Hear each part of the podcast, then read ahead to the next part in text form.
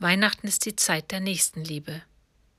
Doch wenn wir anderen Menschen helfend zur Seite stehen und ihnen Mut machen wollen, müssen wir selbst voll bei Kräften sein.